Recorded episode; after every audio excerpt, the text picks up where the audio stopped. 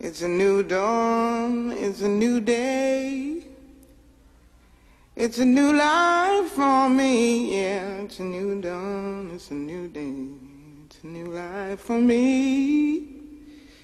Ooh, ooh, ooh, and I'm feeling good.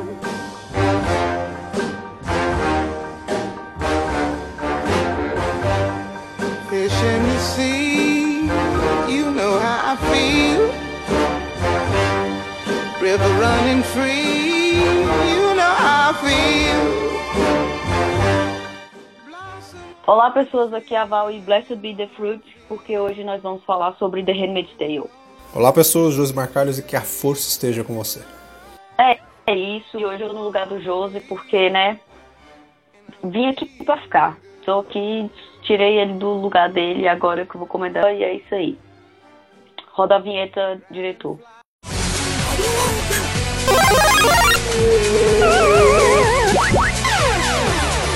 Começa agora o Geek Pocket. Out in the sun, you know what I mean, don't you know? Butterflies all having fun, you know what I mean. Então, hoje é dia de falarmos sobre The Handmaid's Tale. Precisamos falar sobre The Handmaid's Tale, essa série aí icônica, maravilhosa, que todo mundo deve assistir. Uma baita crítica social, muito sobre coisas extremamente relevantes. E eu e o Josi vamos hoje dissecar sobre The Handmaid's Tale e espero que todo mundo goste. Não é isso? É isso. Falar dessa série que eu já considero uma das melhores da atualidade, mas quem sou eu, né? Mas eu considero uma das melhores séries da atualidade e quem não conferiu é obrigatório você conferir. Eu também considero uma das melhores séries da atualidade e na real tá entre uma das minhas favoritas. Indico pra todo mundo, todo mundo que me pede indicação de séries está indicando The Handmaid's Tale, que eu acho que é uma série extremamente necessária. E, enfim, vamos, vamos, vamos apontar aqui o porquê The Handmaid's Tale, né, essa série maravilhosa, a sua premissa. É o mundo, é, é uma distopia, né, na verdade, onde o mundo está passando por uma crise de infertilidade e uma, um grupo extremista religioso faz um golpe de Estado lá nos Estados Unidos e toma é, o governo para si e começa a instalar uma chamada República de Gilead, onde é, as leis do Antigo Testamento imperam nessa república e é, as grandes minorias perdem direitos, principalmente mulheres negros e gays, mas a série foca mais na parte das mulheres. E em razão dessa crise, as, as poucas mulheres que são férteis, elas é, são aias, são pessoas, são mulheres que o único objetivo é procriar. E para isso eles fazem um, um ritual lá meio macabro, onde essas mulheres são estupradas por grandes líderes religiosos é, e eles usam a desculpa de uma história bíblica, né, para relevar isso. E a série acompanha a vida da Offred, ou June, e a gente descobre um pouco mais sobre tudo que rola em Gilead. E é isso, é, já com essa sinopse bombástica que The Handmaid's Tale se apresenta. É bizarro você, você ver a, a essência né, de usar esse preceito religioso para des desculpar, né, vamos dizer assim, todas as barbáries que acontecem, porque é uma série que, assim, a gente indicou aqui inicialmente, antes de a gente começar a falar sobre ela, para todo mundo assistir, mas eu acho que para algumas pessoas ela vai acabar sendo forte. Não é forte assim de que você vai ver cenas violentas e sangue, esse tipo de conteúdo, mas ela tem uma essência muito pesada assim você sendo mulher ou não. Ela é, ela é bem pesada nessa essência. Inclusive, já, já falo aqui que tem algumas pessoas que. Alguns homens, né? Vamos dizer assim, na real. É, mas, tipo, essa série ela vai me impactar em alguma coisa por ser uma série que foca né, mais nesse lado da mulher e tal, tipo. Aí já é o errado de você falar isso achando que por ela ter essa premissa, homens não podem assistir essa série. é completamente errado isso. Eu estou aqui para provar que é idiotice esse tipo de, vamos dizer, preconceito, né? Machismo mesmo. De achar que por ter esse foco aí a série vai, vai acabar não sendo muito virada para o público masculino. Você sente ali na série como o machismo é, é detestável e deplorável, assim. Acho que é a maior prova que tem. Então, se você tem esse tipo de pergunta para você mesmo, é você já está errado desde o começo. Ótimo ponto que você levantou, Josi. É, primeiro eu quero falar sobre a questão da, da violência. É que a violência de derretimento não é uma violência, é, digamos, direta em questão de sangue e vai querer te chocar com isso, com sangue, com, sei lá, véio, alguma morte macabra, e, etc. A violência de derretimento está mais é, focada na questão né, de abusos físicos, de abuso emocional, é, do próprio machismo, da, do extremismo religioso. E sobre essa questão que você falou, dessa pergunta que alguns homens costumam fazer, é exatamente isso. Cara, é, essa pergunta é tão desnecessária então, em tantos níveis, porque se você é, se incomoda com estupro, se com abuso, se você se incomoda com. É, violência, né, esse tipo de violência, é, essa série vai te chocar. Independente se você for homem, se você for mulher, se você for LGBT, se você for branco, se você for negro, se você for uma pessoa, se você for humano o suficiente para é, se incomodar com esse tipo de coisa, essa série vai te chocar, saca? Por mais que a violência dela esteja ali é, focada no, na, nas mulheres da série, né, nas personagens femininas da série, aquilo que acontece vai chocar homens e mulheres, é, gays e héteros, brancos e negros, enfim. Ser humano, né? Se você não for um ser humano, você se choca. Exatamente. É importante mencionar que a série ela foi inspirada no livro da Margaret Atwood, que ela escreveu em 1985. E tem uma coisa muito interessante nisso, é que para escrever esse livro, ela ela concebeu ele como uma ficção especulativa, que é diferente de uma Sim. ficção científica. Porque a ficção especulativa, ela se baseia em uma possibilidade de verdade, em, em coisas que de fato podem acontecer. Tanto que é, os acontecimentos do livro, ela, ela, se inspirou em acontecimentos sociais e políticos reais de, da, ali da década de 80 ela lançou o livro, ela levou um monte de artigo jornalístico, sabe? Artigo de notícias, recorte de notícias, é, para mostrar os antecedentes reais que o livro dela se baseou, sabe? Mostrando que, olha, cara, isso aqui não foi uma ficção, algo é, uhum. imaginado do nada, sabe? Não foi é, um filme sobre é, guerra nas galáxias ou alguma coisa do tipo. Mas foi algo que eu realmente peguei é, coisas que estavam acontecendo e fiz Sim. uma história sobre isso. Por isso que é uma ficção especulativa. Acho isso muito interessante. E até hoje, é, cara, ela fez, escreveu esse livro, lançou o livro, na verdade, em 85. Nós estamos em 2019 e existem coisas ali que ainda são persistente, persistentes na nossa né? sociedade. É, é incrível como esse tipo de.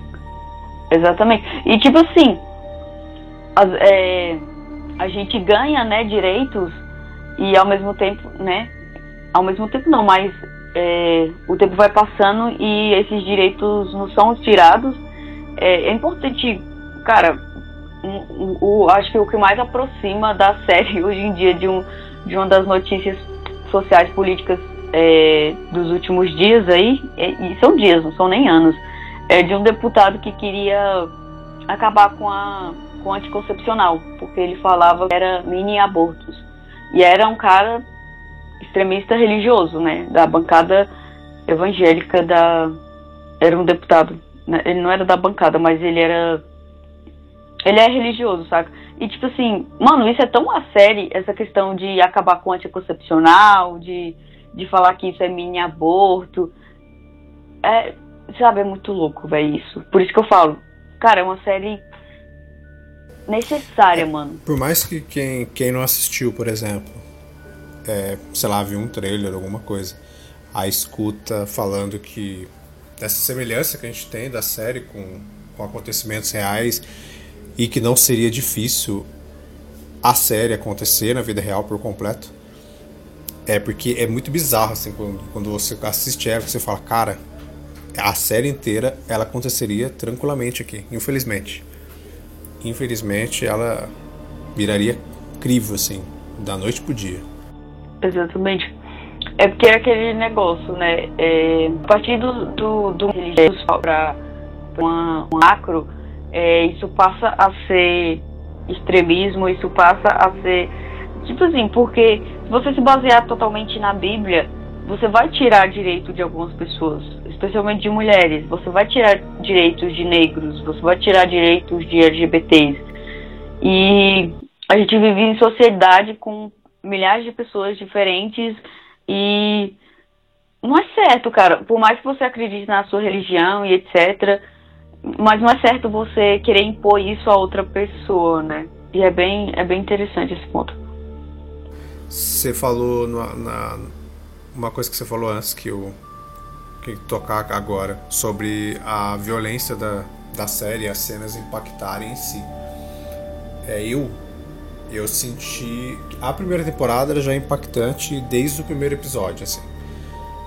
Né? No primeiro episódio você já compra toda a ideia da série, você já sente todo o peso que ela vai trazer nos, nos episódios seguintes para você. Mas eu achei que a segunda temporada me impactou muito mais do que a primeira.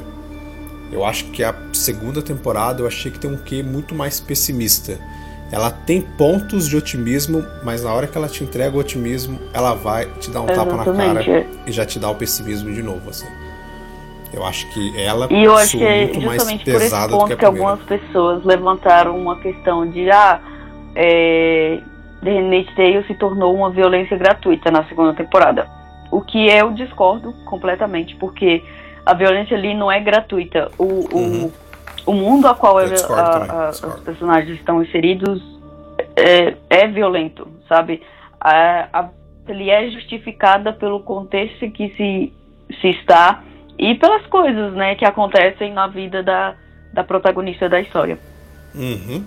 E é uma questão, exatamente, é uma questão bem interessante Sim, o que a série sobre essa questão da função biológica da mulher, que o fato das mulheres poderem gerar filhos é, serve como um pretexto para autonomia de seus direitos e seus corpos, sabe? De tipo assim, ah, é, a sua função é essa, sabe? O, norte, o, o, a função norteadora do papel da mulher na sociedade é ser mãe, é ser, é gerar um filho.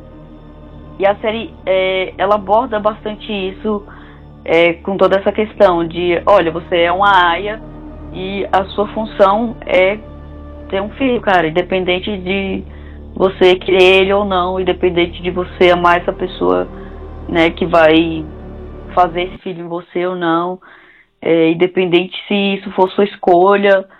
É, e isso é bem interessante. E é uma coisa. É, é, é, é, impossível, cara, falar dessa série sem falar de questões socio, sociais e políticas que nos rondam, né? E, e falar sobre feminismo, por exemplo.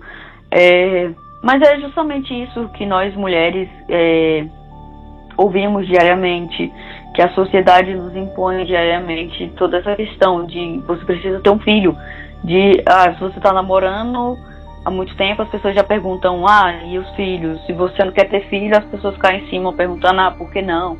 Ó, oh, mas quando você for mais velho, você vai ter vontade. Às vezes as pessoas querem coisas além de terem filhos e etc, né? Sim. E essa questão que você falou da, da da mulher, né, como ela é o fato de que a, a mulher ela tem que ter filhos, ah, a mulher é, vamos dizer assim, entre aspas, ela foi feita para ter filho. E a série, cara, é interessante esse ponto, porque ela aborda isso da maneira mais literal possível, porque as aias, elas são máquinas de fazer uhum. filho. Tipo, é isso, não é mais mulher. Ela é uma máquina de fazer filho. Esse é o propósito delas. Então, ela já tem o filho com uma família, ela volta lá no centro da onde fica as aias, ela fica, sei lá, poucos meses de repouso, depois ela vai para uma outra família para ter um outro filho. É, eles não mostram isso, mas em pontos ali você entende, com, tem algumas aias que você você vê isso assim, tá bem no bem no em pano de fundo essa parte, mas você consegue se atentar a isso. Então, tipo, é muito bizarro. Cara, e ao mesmo tempo é é muito real. Um termo chave para isso. Elas são máquinas de fazer filho, máquinas mesmo, porque é, elas não podem é, uhum. ter Sim. sentimentos em relação àquela criança, porque elas não vão poder ficar com aquelas crianças. Elas não podem ter sentimentos é, por aquilo, sabe? Tipo assim, se elas se rebelarem, são punidas. A única coisa que ela tem que fazer é simplesmente abrir as pernas e fingir que não estão ali é, sai do seu corpo, sabe? E eu acho interessante, é, vítimas de estupro no geral falam sobre isso, sabe? Que às vezes parece que elas não estavam ali naquele momento e é, psicólogos no geral explicam isso uhum. como ah é uma, é uma forma do seu corpo se proteger, porque assim você não pode se proteger fisicamente, então a sua mente te desassocia daquele momento e te coloca, sabe, meio que Sim. em outro nível para você achar que de fato aquilo não está acontecendo com você, como se você fosse um observador daquela cena, mas aquilo não está te acontecendo. E já no primeiro episódio a gente vê isso pela forma como a June, né, a Alfred, ela olha para para a cena em si no momento que está acontecendo aquele ritual lá e como ela vira a cabeça e o que ela fala, né, sobre fingir que não tá ali, que é mais fácil assim e tudo mais. E é muito interessante isso e a série consegue é, conversar sobre isso, é, sobre toda essa questão de estupro, de uma forma bem realista. Eu acho que é uma das coisas mais é, interessantes nesse ponto. Se, como a Val falou antes aí, cara, se você for um ser humano, ver essas cenas, principalmente, e não se sentir tocado com essas cenas, cara, desculpa, mas tem algo muito errado com você. Tipo, muito errado.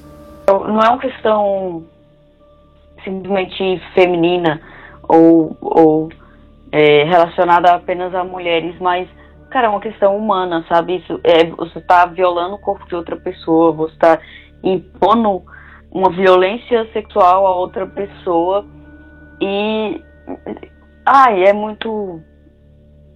Essa série é muito. É pesada demais nesse sentido, apesar de extremamente necessária, como eu já falei um milhão de vezes aqui. Mas, como eu disse, cara, é uma questão humana. Você, Sim. a pergunta de, ah, eu sou homem, eu vou me sentir impactado, totalmente desnecessária. Você tem que é, se ver como humano. Eu vou me sentir impactado por essa série se eu não se eu não me sentir como o Josi falou, tem algo de errado.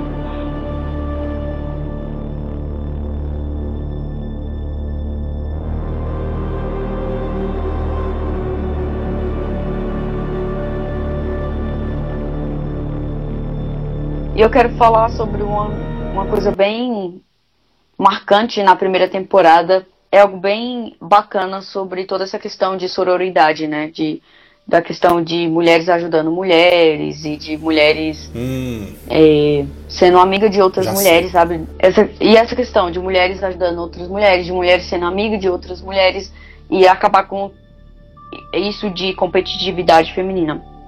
No primeiro episódio, a, a June, né, a Alfred, ela fala. Ah, espera.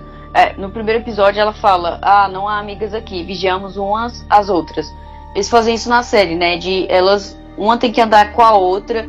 E eles fazem elas uhum. desconfiar uma da outra. Porque isso é uma coisa do machismo, sabe? Essa questão de você desconfiar de outra mulher, de você é, meio que ter que ser inimiga de outra mulher. A Alf Glenn, ela até fala, ah, eles fazem isso muito bem, fazem nos desconfiar uma das outras. E é justamente isso, eles fazem elas desconfiar uma da outra, porque a June achava que Alf Glenn era uma devota, né? Ela até falava, ah, achava que era, você era uma uhum. grande devota, Sim. alguma coisa assim. E ela achava que a June era uma grande devota. E em contrapartida, né, em, em um total contraste, no último episódio, elas todas se rebelam contra o sistema, né? Porque o sistema as obriga a apedrejar até a morte uma outra mulher, uma outra é, aia, uma pessoa que tava, que era uma delas, né? E elas não conseguem fazer isso. E elas se rebelam e elas falam, desculpa, tia Lídia. E não fazem isso. E tipo, é uma cena bem marcante, toca. É, acho que é Nina, Nina Simone. É Nina Simone hum, tocando aquela música Feeling Good, né?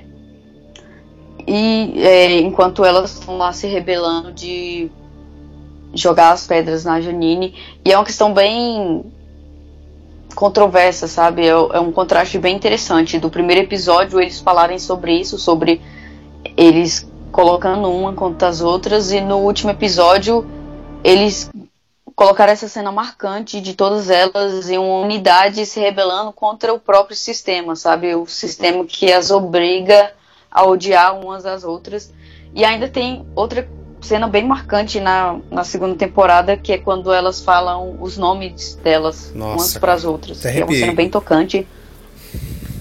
É, aquela cena é muito boa, sabe? Tipo assim, elas estão ali elas convivem entre si, mas elas não se conhecem, cara. Elas, elas se conhecem como um nome de outras pessoas, como se elas fossem, como se elas pertencessem a outras pessoas, né? Porque toda essa questão de off alguma coisa quer dizer de Sim. ah, dê alguma coisa, dê alguém. E elas começam a se apresentar pelos nomes reais delas. E é uma cena bem impactante. E mostra toda essa questão, sabe, de, de começar uma, uma luta feminista ali, de começar uma uhum. mulheres se unindo a mulheres e toda essa questão de sororidade. Por isso que é uma série imensa, uma série maravilhosa. Só abrindo um parênteses, eu não sei se você vai falar depois, mas só abrindo um parênteses para falar de, um, de um, um personagem aqui detestável na série, que eu acho que quem assiste essa série não tem como, velho. Você não sentir ódio por esse personagem, mas tipo ódio de uma maneira agressiva, assim. Que é Tia Lídia. Que personagem deplorável que é esse, velho. Eu não consigo sentir empatia em momento nenhum por aquela mulher. Eu só. Tia Lydia é o Cara, demônio. E, ela, e, é, e é incrível porque essa a personagem dela é um personagem incrível e é um personagem que existe por aí em muita mulher, infelizmente. É bizarro. Infelizmente demais. mesmo. Cara, essa personagem, eu, eu acabei é... de esquecer o nome da atriz que faz ela agora, eu sabia. Ela trabalhou também no The Leftovers, acabei de esquecer o nome dela agora. Ela ganhou, se não me engano, é, o Emmy na primeira temporada, se eu não estiver muito enganado agora. Mas, ela ganhou. Ganhou, uhum. né? E é, é assim, o personagem. né? Isso, foi, ela ganhou. E ela foi indicada, acho que na segunda temporada, não, não me recordo agora. E ela, cara, é um personagem detestável, mas a atriz, ela faz isso tão bem, velho.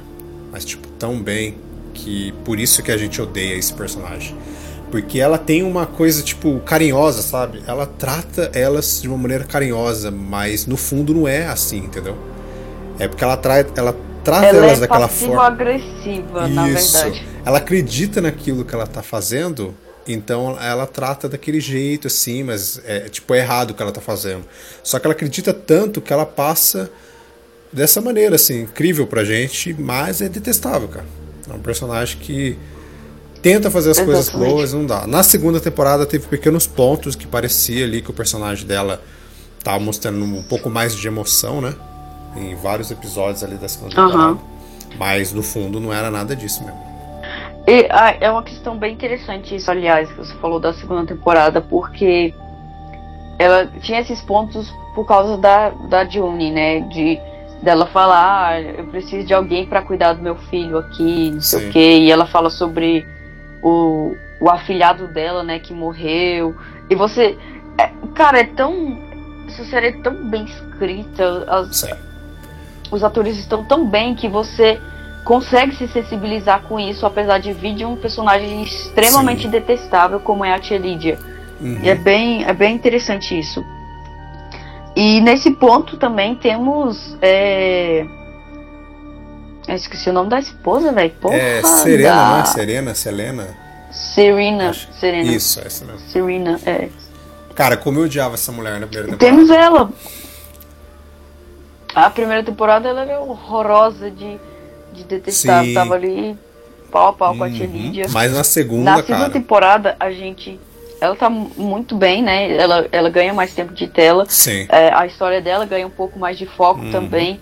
E a gente entende um pouco mais é, das motivações dela, porque aquela porra começou por causa dela. Ô mulher, E pelo amor de Deus. a gente entende que ela acaba Ela- sendo uma vítima, né? Infelizmente. Na segunda temporada você passa a perceber que ela É. é, uma vítima dela mesma, assim, tipo. Ela não entende o que ela fez e quando ela começa a ela entender, é uma velho. vítima do próprio machismo. Uhum. Exatamente. Porque assim, ela é, era estéreo, né? Ela- eles não conseguiam ter filhos e ela já, já era uma, uma representante religiosa, mas ela era uma figura feminina ativa. Ela estava ali, ela falava, Sim. ela era mais solta, né? Ela era mais importante do que o próprio Fred. Uhum. É, ela falava pra ele, ah, é, seja um homem, seja, é, sabe, para ele se elevar, porque ele era muito tímido, ele era muito retraído, ele não era é, esse monstro que ele é hoje. Ela fez ele, né? Mas e ela, é, e ela elevava ele, ela falava, olha, você tem que fazer isso. Mas ela era uma figura é, muito ativa, apesar dos ideais dela, era muito ativa, ela tinha voz ativa e ela achava que estava fazendo aquilo por um bem, né? De ah, qual é o papel da mulher se não é engravidar e não sei o que. E ela achava que iria continuar tendo essa relevância. é, e não foi o que aconteceu. E em diversos momentos a gente vê que ela sente falta daquilo, aquela, quando, aquela viagem que eles vão para o Canadá e que ela vê as pessoas sendo livres Uhum. e que ela vê as mulheres é, fazendo outras coisas e que é, tipo aquela viagem lá que ela os honorários dela é ah, passear no jardim e ela odeia jardim né Sim. e ela tem que dizer que gosta e ela conhece um cara novo e aí ela fica tentada a sabe ir embora e, e contar a história do jeito que né com as palavras dela e é, sabe é bem é bem interessante isso porque ela foi né, apesar de ter um dedo ali ela também foi uma vítima Sim. e ela também burlou o sistema para salvar crianças que. Cara, o sistema. É... Ela criou aquele sistema porque ela queria ter uma criança, porque ela queria ter um filho. E o próprio sistema, ele não salva, ele não faz tudo o que pode por essas crianças, né? Aquela, aquele episódio em que a filha lá da Janine, ela tá quase morrendo e eles não podem chamar uma, uma médica foda pra cacete, né? Especialis, especia, Porque especialista lá ela é mulher. da doença que a menina tem, é, porque ela era mulher.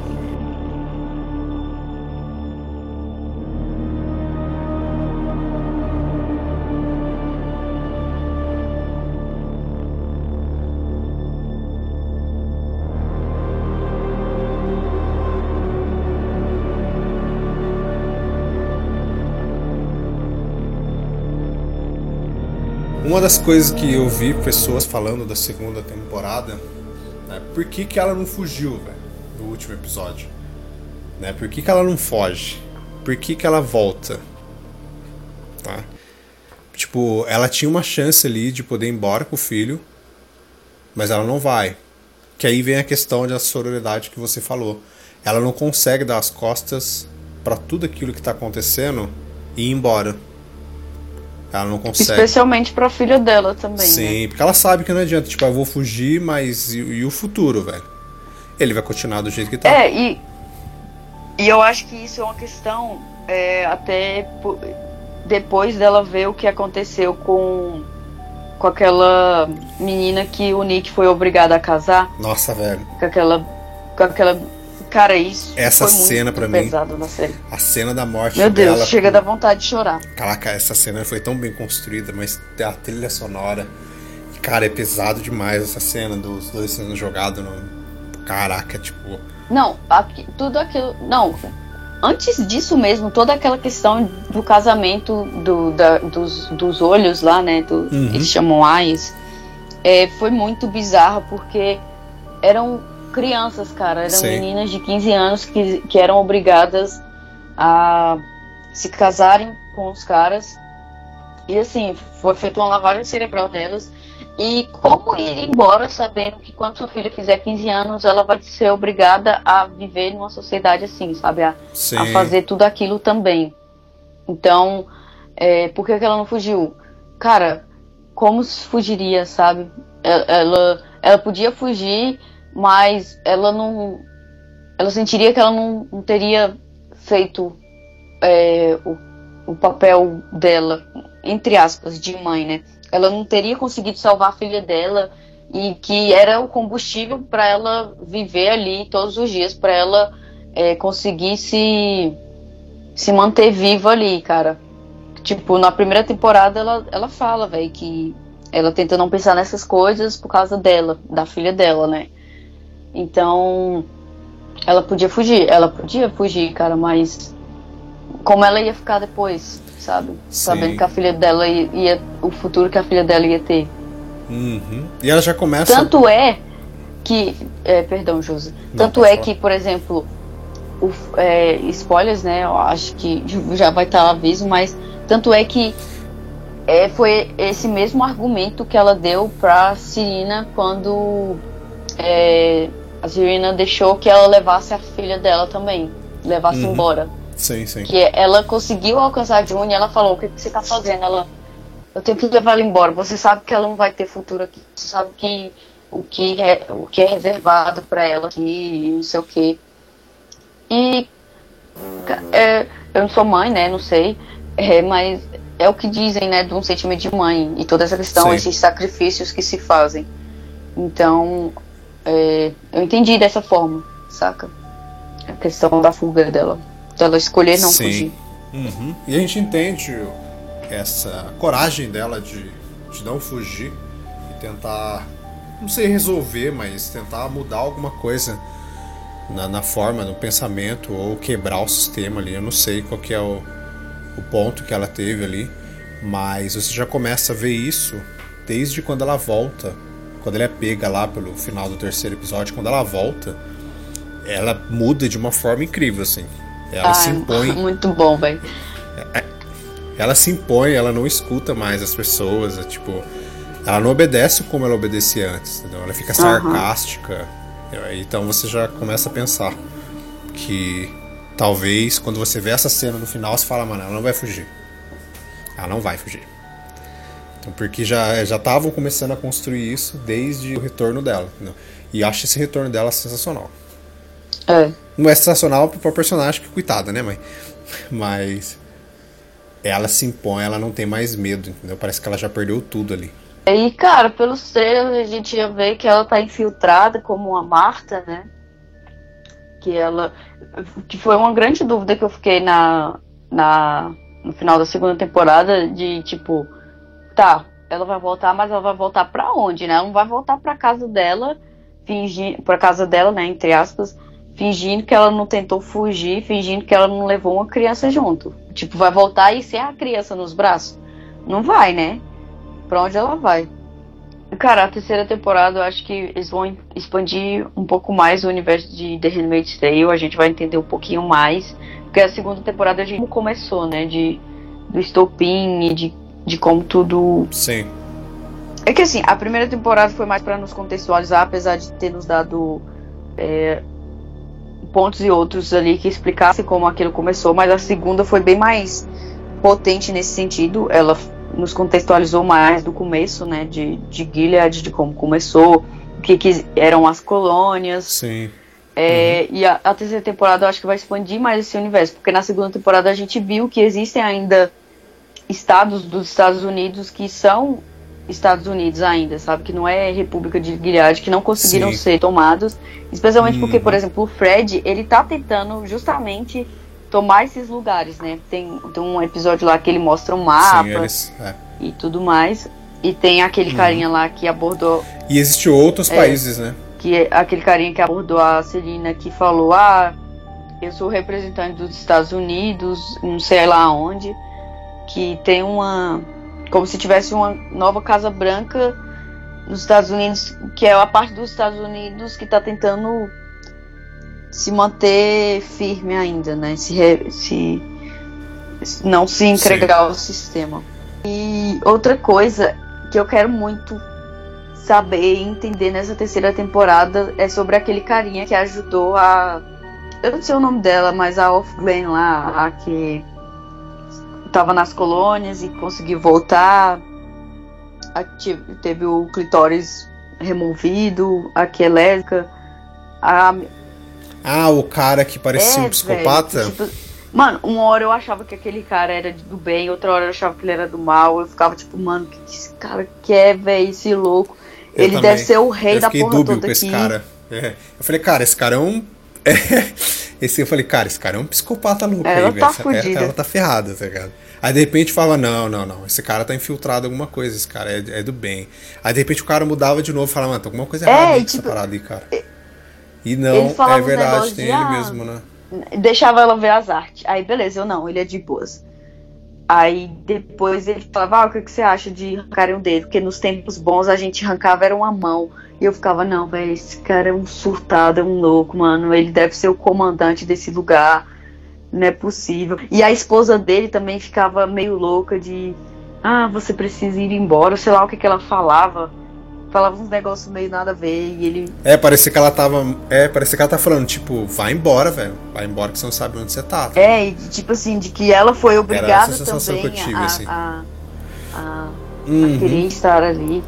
É, ai, velho, aquele cara, eu fiquei, mano, o que que tá acontecendo? Aí ele pega e ajuda. É verdade. E ele era uma pessoa importante, é. né? Aí ele pega e ajuda. E eu fiquei, caralho, quem é você, mano? Quem é você? Quem é sua esposa? Qual é a história de vocês? O que, que aconteceu? Eu fiquei muito, Sim. muito, muito, muito curiosa para saber disso. Sim, é uma coisa que tá faltando e que talvez eles nem abordem isso na terceira temporada, talvez eles devam estar escondendo isso e tal. É falar sobre, sobre esse grupo, né? Vamos dizer assim, dos rebeldes que ajudam e surge, porque eles não, não falam Sim, muito. Sim, eu sempre eles, fico né? querendo saber. Na segunda temporada mostra um pouco. É, eu sempre fico Sim. querendo saber, velho. Porque, por exemplo, aquela guriazinha lá que explodiu o lugar lá, ela conseguiu dos rebeldes, né? Mas eles, uhum. não, eles não têm rosto, eles não têm nomes, Sim. eles não têm. Quem são eles, cara? Uhum. Sério. Tipo, você vê um e outro ali ajudando e passando pacotes, mas quem são as pessoas por trás, onde elas estão. Eles devem abordar isso, mas dependendo de quantas temporadas eles pensarem, né? Porque por mais que a gente saiba, tipo, que às vezes a, série ela, ela vai andando embora com quantas temporadas ela quiser, mas tem série que o cara já pensa, tipo, ah, meu, vou fazer essa série aqui com cinco, com seis temporadas. Uhum. Então ele já começa a arquitetar tudo aquilo que ele quer fazer. Então, tipo, ah, os rebeldes é uma coisa importante. Então, tipo, não vou mostrar agora, entendeu? Sei lá, vou fazer cinco temporadas, então a gente começa na terceira e na quarta a mostrar eles para só na quinta a gente revelar. Sabe, tipo, na última. Uhum. Porque, tipo, sei lá, vai que existem pessoas importantes que estão entre os rebeldes. Às vezes a gente tem até algum personagem principal ali que eles não estão mostrando, mas que faça parte. Ai, quer ver a tia Lídia.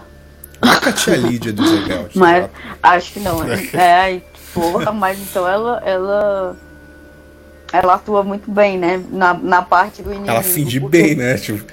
Sacanagem, velho. Caralho, ô bichinha que tortura que é louca. Não, ah, e uma coisa que eu quero comentar que eu gosto muito é que assim, não existe o, é, sobre as discussões que a série levanta, a, acho que uma das menos importantes e que menos são comentadas, e eu acho isso muito boa, é com quem a June vai ficar no final, sabe?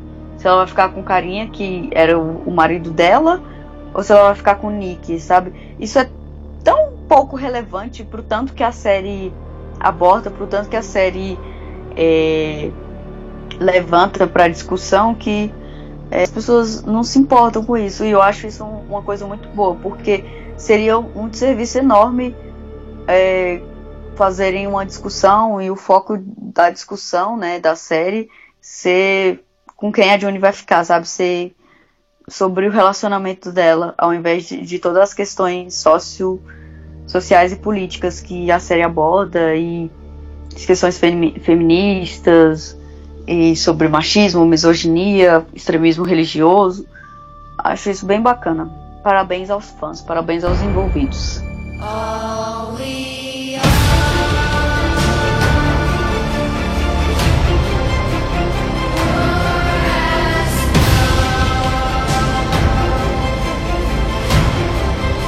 mais uma coisa que eu quero pra terceira temporada é que tudo que é silenciado clame para ser ouvido, ainda que silenciosamente, como bem disse Margaret Atwood.